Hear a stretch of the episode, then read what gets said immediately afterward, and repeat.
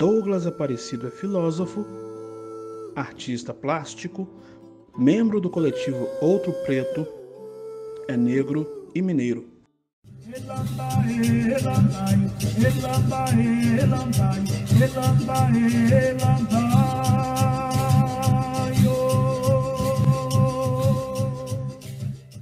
Ele é de Ouro Preto, aqui nas Minas Gerais. É bacharel em filosofia e integra um coletivo de pesquisa, ao qual é um dos idealizadores e responsável pela cunhagem do nome Outro Preto, que faz alusão ao nome da, ao nome da sua cidade de origem. E para falar sobre este e outros assuntos, que o Minas Negras Gerais recebe hoje o bacharel em filosofia mineiro, Douglas Dougníssimo Aparecido. Ocolofé, nego.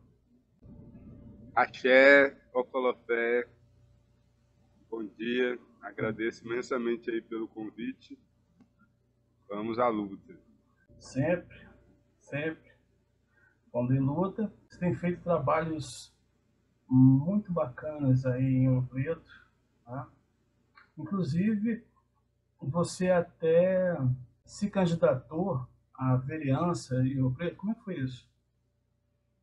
Então, né, a gente vem há um tempo absorvendo as energias ancestrais que pairam aqui, né, nessa, nessa cidade que é um, um lugar de muita concentração de energia, vamos dizer assim, né? Ouro Preto, estado de Minas Gerais. Ouro Preto foi palco no século XVIII de um dos principais movimentos pela independência do Brasil, a Inconfidência Mineira.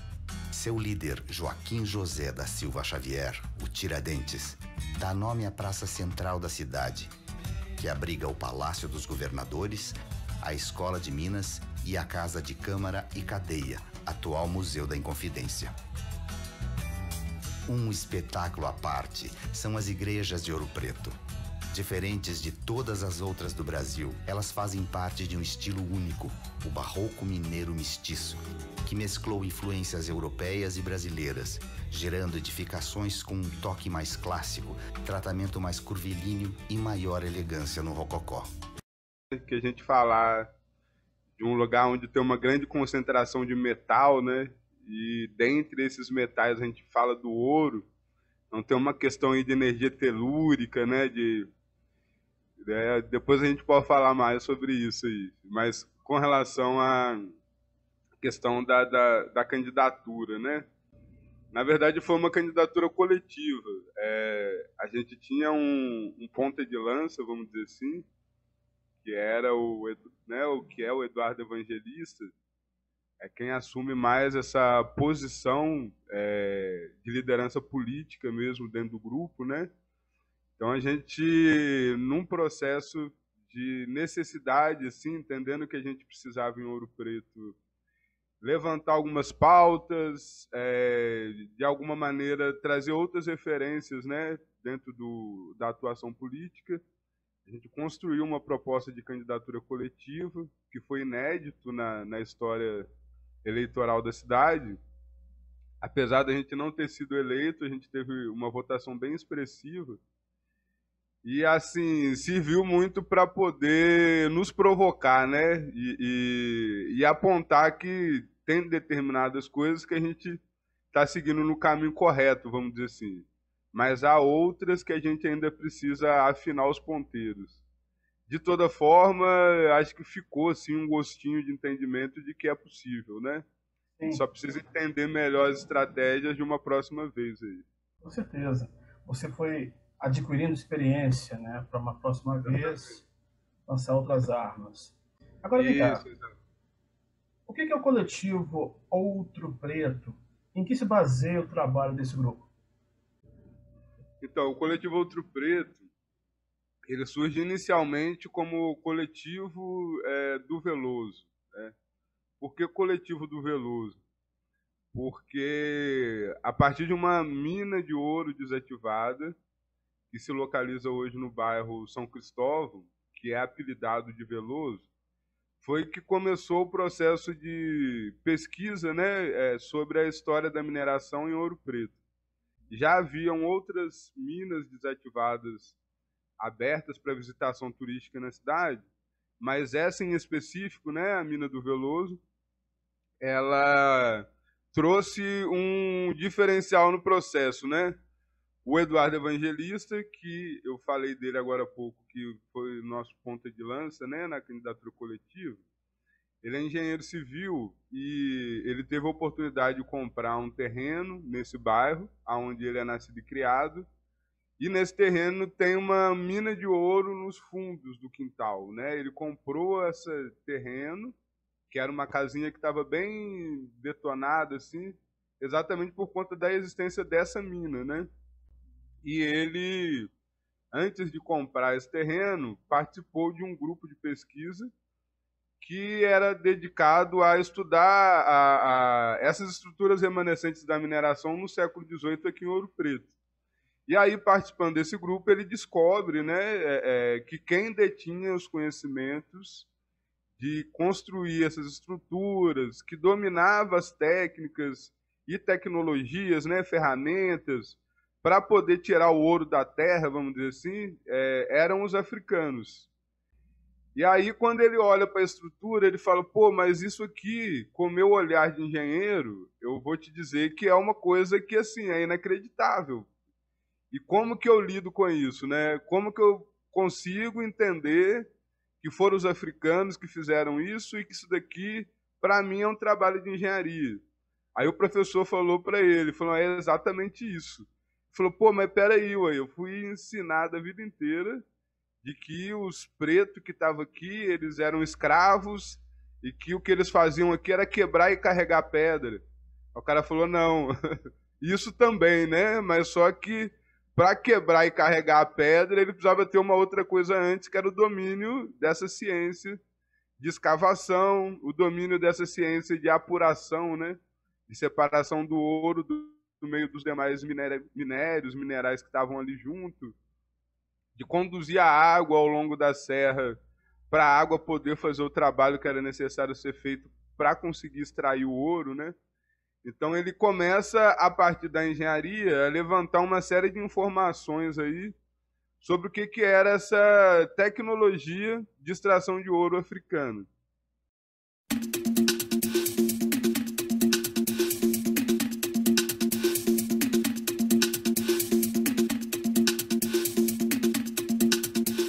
Aqui a mina do Coronel Veloso era uma das mais é, famosas que tinha à época, talvez uma das que mais produziam. Talvez ele era um dos homens mais ricos aqui de Vila Rica, devido à grande extensão de área que ele tinha e grande produção de ouro. Toda essa, essa área onde abrange hoje a mina do Veloso, onde tem o bairro São Cristóvão, ele todinho fazia parte de um grande complexo minerador que pertencia a esse José do Carmo Veloso. Em 1804, fizeram um censo na capitania de Vila Rica. Talvez foi o primeiro censo que se fez no Brasil. Era registrado 88 escravos aqui em nome do Coronel Veloso. Mas a gente acredita que em 1804 já estava o declínio da produção quando estava no auge, por volta de 1750, a gente acredita que tinha para mais de 300 africanos escravizados né, trabalhando aqui é, nessa região. Durante algum tempo, esse espaço ficou abandonado, porque acabou a exploração de ouro. Posteriormente, mais ou menos na década de 50, 60, começou a ter uma ocupação de, dessas áreas e onde formou o atual bairro hoje.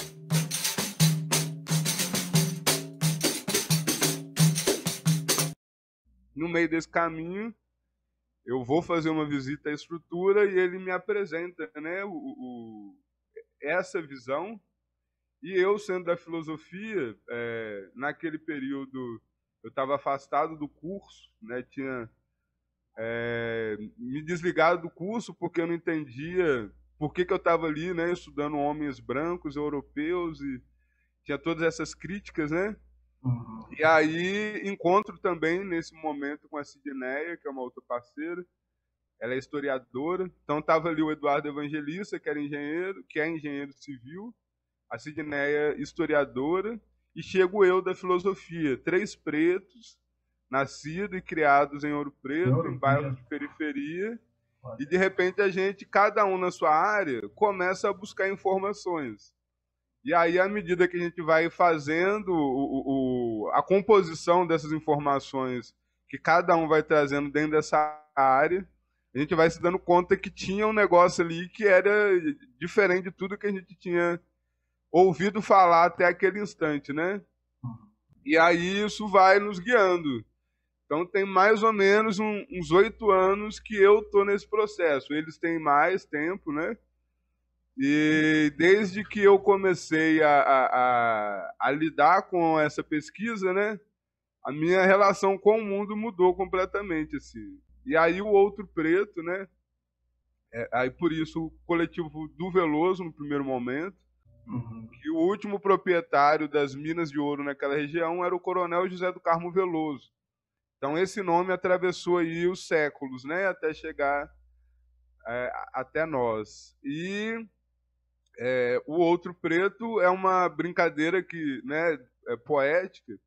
Eu também escrevo poesias e aí um belo dia eu brincando com o nome da cidade, aí veio essa sacada, né? Que qual, é, ao colocar um T no meio do ouro, esse ouro vira, vira outro, né? Uhum. E aí a gente já estava com bastante firmeza em entender que aqui em Ouro Preto era possível falar de um outro preto. Então a gente veio trabalhando essa construção conceitual, vamos falar assim, até que culminou nesse exercício eleitoral e outras coisas, né? Então, hoje em dia é uma expressão bem conhecida aqui na cidade. E quando houve esse termo, né, as pessoas já logo sabem que vem aí história não contada sobre os pretos que aqui passaram ao longo desse período, né? Interessante, rapaz. Você falou de histórias mal contadas, né? Isso, o Brasil tem isso na cara, mas em se tratando de Ouro Preto, você tem, por exemplo, é, foi descoberto recentemente, uh, durante reformas de um casarão colonial aí, né? É, entalhes em baixo relevo uma parede, no local abaixo da casa, onde provavelmente foi a senzala. É muito importante para a história do Brasil, né? É, é memória, é, de fato, antes da escravidão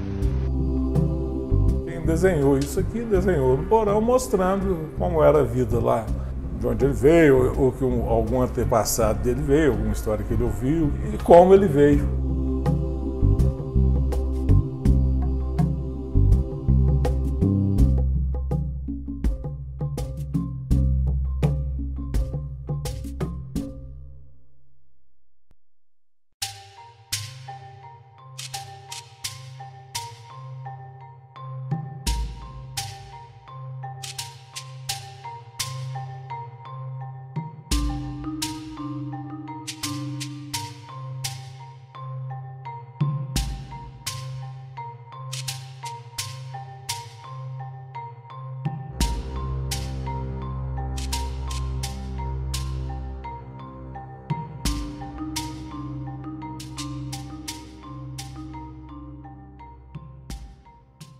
Você vê uma cena que parece que é uma cena de festa numa aldeia. Logo acima do pilão você tem um.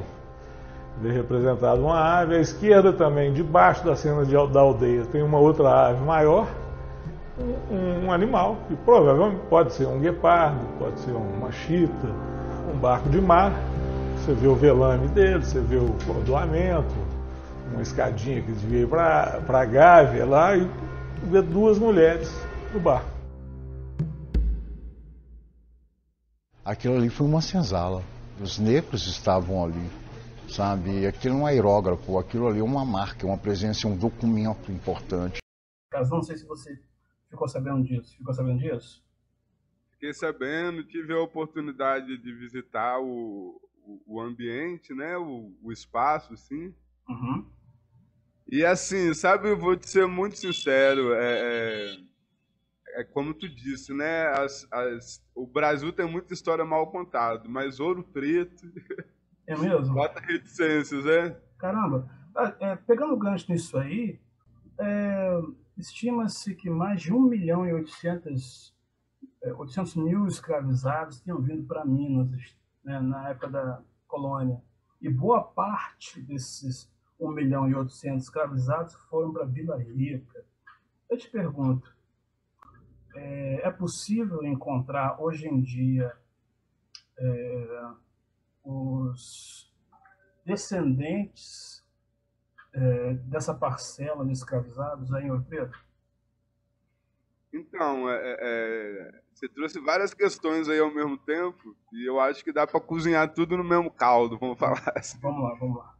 É, assim, é, de fato, né, quando surge Minas Gerais, o contingente de africanos trazidos para o Brasil, ele triplica, né?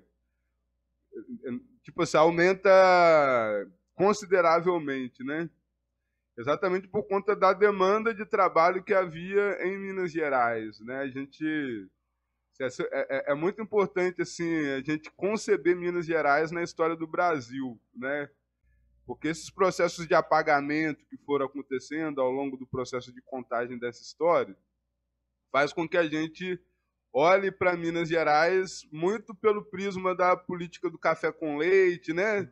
Então parece que Minas Gerais é, é, é isso, mas na verdade assim muito mais é muito mais mesmo, assim, né? Porque essa região ela só é, é fundada, vamos falar assim, só é ocupada por conta das atividades de mineração, né? Uhum. É, primeiramente, o lugar que a galera vai falar só, vamos ocupar esse território. É quando a referência que se tem é quando chegam aqui nessa região que depois vai ser conhecida como Vila Rica de Ouro Preto. Né? É, os paulistas, né, os bandeirantes, já estavam circulando aqui pela região já fazia um bom tempo já haviam encontrados é, é, algumas jazidas de ouro e outros minerais, né? Só que é, não, não, não era rentável ainda esses territórios. Mas a partir do momento que encontra aqui o que hoje é chamado de Cidade de Ouro Preto, eles encontram um território que havia ouro numa quantidade muito absurda para aquele momento. Né? E o ouro que é encontrado aqui ele é um ouro de altíssimo quilate, né? A referência que era, acho que de 23 quilates, se não me engano, que é a quilatagem mais alta é, de ouro, né? O ouro preto. Isso, exatamente. Então, o que, que é o, o ouro preto, né? O ouro preto é o ouro que vai ser encontrado junto ao minério de ferro. É, então, o minério ele é, é, essa composição aí, da maneira como foi encontrada, né, fazer com que o ouro aqui ele tivesse um tom de amarelo mais escuro. Aí a referência que se tem é que nos primeiros cinco anos é, a extração de ouro aqui ela acontece aleatoriamente, né? Não precisava ter muita habilidade, era questão de ocupar as beiras de rios, né, e córregos e ali fazer esse processo de bateamento de extração desse material que você sabia muito bem identificar que tipo de material que era. Uhum. A partir de 1705, tem um acontecimento, né, que é a chegada de um português aqui na região, que é o, o Pascoal da Silva Guimarães. Ele vai ser considerado o primeiro grande empreendedor de Vila Rica, vamos falar assim, ele que começa a trazer em grande quantidade o número de africanos para fazer as atividades de mineração. É um momento que o ouro começa a ficar escasso dentro dos rios e córregos e que passam a entender né, que precisava explorar a Serra de Ouro Preto, que era exatamente de onde vinham os fluxos de água e que rolava o ouro para dentro do rio. Então o Pascoal da Silva, ele sabia, né, tipo, era um português muito influente. Então imagina que Portugal já comprava ouro da África. Então essa conexão, vamos dizer assim, faz com que comecem a chegar os africanos vindos da Costa do Ouro ou Costa da Mina para Minas Gerais, que eram regiões que já havia, né, já era mantido o domínio de extração de ouro e outros minerais, né? Uhum. Então, a partir daí, é, ao invés de a extração de ouro ser uma extração aleatória, que você vai ficar só no rio extraindo material, começa a haver intervenções na Serra de Ouro Preto para extrair ouro. Então, você tem uma primeira etapa de técnica que é chamada de desmonte hidráulico, que é onde eles vão usar a água na serra para poder provocar grandes avalanches na encosta para extrair ouro. E a sequência disso né, é a etapa chamada Boca de Mina. E é, a etapa Boca de Mina é considerada a, a, o, a gente pode dizer que é uma proto-engenharia é, de mina subterrânea, né? que é exatamente o processo de você fazer perfurações na serra. Então, assim, essas perfurações elas podem ter quilômetros de extensão, tem essa referência, né? E aí você perfura o minério de ferro para acessar os veios de quartzo no interior da serra. Então, por exemplo, a mina do Veloso, né, que é onde eu tenho um conhecimento maior, assim, é lá você percorre 100 metros no minério de ferro para após 100 metros você encontrar os veios de quartzo. Nossa. Então, esses veios eles vão ter mais de 100 metros, né, percorrendo dentro da serra e depois desse você atingir o veio de quartzo em 100 metros, você caminha mais 100 metros para poder acessar outras estruturas mais à frente, assim. Então é como se a serra virasse uma espécie de queijo suíço, vamos dizer, né? É, é, atualmente a gente tem é, registros, né, de mais de 400 bocas de mina ao longo de toda a serra de Ouro Preto. Então assim é uma, é uma coisa absurda. Podemos dizer que tem uma cidade subterrânea aqui, né? Uhum e que ela começa a ser acessada assim e, e de conhecimento geral, vamos dizer, é coisa de 15, 10 anos para cá, né? Antes disso, a referência que se tinha é que era buraco dos escravos. Então, assim, sempre quando eu estou dando uma palestra, é um exercício que eu faço, né? Quando você fala buraco feito pelos escravos, qual que é a sensação que você tem ao ouvir essa expressão, né? Agora, quando você ouve mina de ouro construída por africanos. Qual que é a impressão que você tem ao ouvir isso? Então a questão da linguagem ela é algo fundamental de ser trabalhado dentro desse processo, né? Que é, há muito que foi feito, mas a maneira como é dito sobre esse feito é que esconde o que foi feito, sabe? Uhum. Então, assim, as estruturas estão aqui, mas a maneira como elas foram abordadas ao longo desse tempo é, nos fez não saber o que, que elas eram de fato. Aí, a partir do momento quando a gente começa a usar outra linguagem para referir a elas, isso nos transforma em outros seres humanos, sabe? É, é uma outra visão, né? Sobre isso. A gente chegar nesse ponto aí é, é a, a revolução da forma de enxergar as coisas, sabe? Sim, sim, claro. E é, ainda pegando um gancho nessa última pergunta que eu te fiz, é possível encontrar por aí é, remanescentes ou descendentes é, daquela população escravizada nos bairros periféricos ou algo do gênero?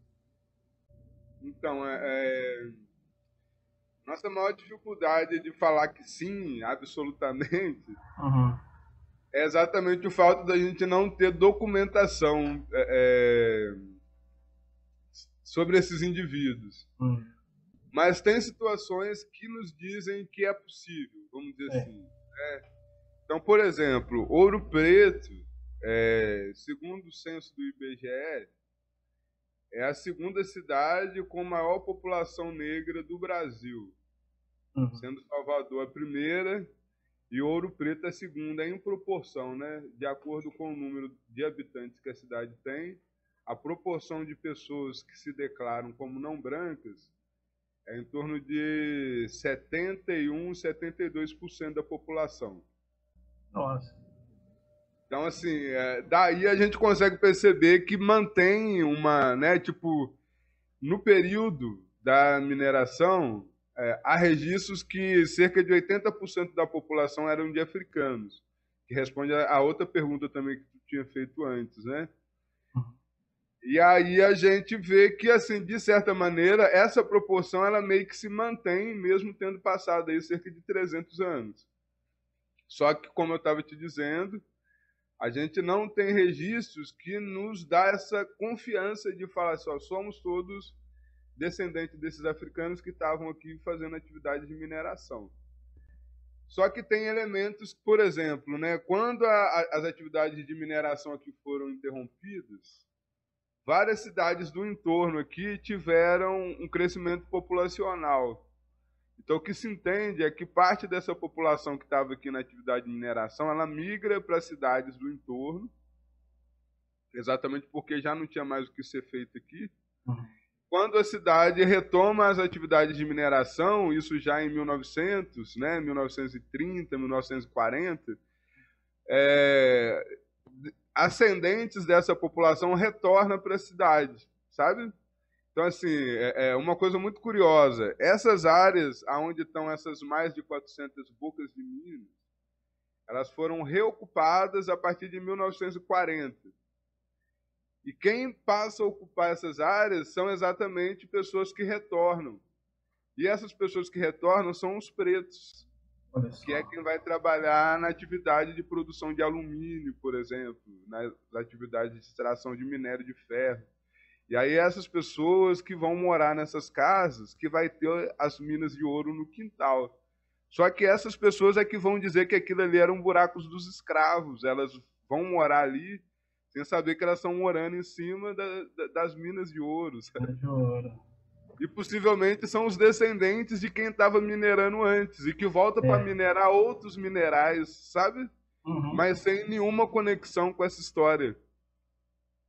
Olha o tamanho do nó, do, do, do, do sabe? Complexo, né? Da, da deturpação, né? Do, do uhum. Da situação. Sim. Então, assim, é, é, quando a gente vai mexendo com essas camadas, né? E a gente vai conseguindo acessar essas informações, aí eu vou falar mais especificamente da minha família agora, né? É, é um primo meu foi buscar informações sobre o meu bisavô. E aí é, ele consegue chegar ao nosso tataravô. Então, assim, a referência que nós temos, o máximo, é até esse nosso tataravô. Uhum. O nome dele era Fabiano. E ele foi morar, né? É, a gente não sabe ao certo se ele sai de Mariana ou de Ouro Preto mas ele vai morar num distrito de Mariana chamado Sumo, Sumidouro. Sumidouro. Sumidouro é um quilombo, que quer dizer sumido do ouro. Então, possivelmente, ou ele era um aquilombado ou filho de aquilombados que moravam nesse lugar, né? Então ele retorna para Ouro Preto. Então ele vai ter aí a minha é, bisavó, que vai ter a minha avó, que vai vir a minha mãe. Né? Então, assim, a gente tem essa referência do Fabiano e a gente agora está buscando informações sobre quem que era esse, essa figura, né? Por parte do meu pai, é, a referência que eu tenho é da minha bisavó, então assim, eu não tenho referência anterior a ela, mas a referência que eu tenho sobre ela é que ela era uma grande matriarca, que ela recebeu como doação um, um, pedaço de terra que ela foi vendendo ao longo do tempo aqui no bairro onde eu vivo atualmente. A casa onde eu moro, ela foi construída num terreno doado pela minha bisavó, a minha mãe, quando os meus pais casaram, né? E boa parte da família do meu pai está aqui no entorno. A minha bisavó, ela era da Umbanda, né? É, era conhecida como Dona Emília. E aí, na década de 60, 70, por aí, ela foi responsável pela grande maioria dos partos que aconteceram aqui na, na região onde eu moro. Então, assim, eu demorei muito a saber que ela era uma figura muito poderosa, porque meus pais se tornaram evangélicos e aí, ao longo de muito tempo, eles procuravam esconder a história da minha bisavó, exatamente por acharem que a Umbanda era algo que não deveria ser dito, assim, né? Então, assim, tem muita energia que vem aí dessa ancestralidade mais próxima, vamos falar assim. Sim. E que às vezes agora eu meio que vou entendendo, né? Tipo, que eu tive muitas idas e vindas para poder estar tá hoje onde eu tô, vamos dizer assim, Sem né? Dúvida. E aí, quando eu vou acessando essas informações sobre essas, essas figuras, é que eu vou entendendo que assim, não é por acaso que certas coisas às vezes acontecem com a gente, né? Uhum.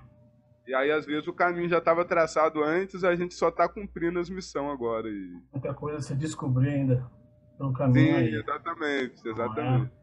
Vamos falar um pouco é, sobre o teu curso, porque você é bacharelando em filosofia. E aí você possui uma dissertação de conclusão com o título A Descolonização e a Reinvenção do Sujeito. Fala um pouco pra gente sobre isso. Então, mano, é, esse curso de filosofia eu vou te contar, viu? é um processo complexo para mim, assim, né? Eu ingressei na filosofia em 2003. Então, assim, em 2023 vai fazer 20 anos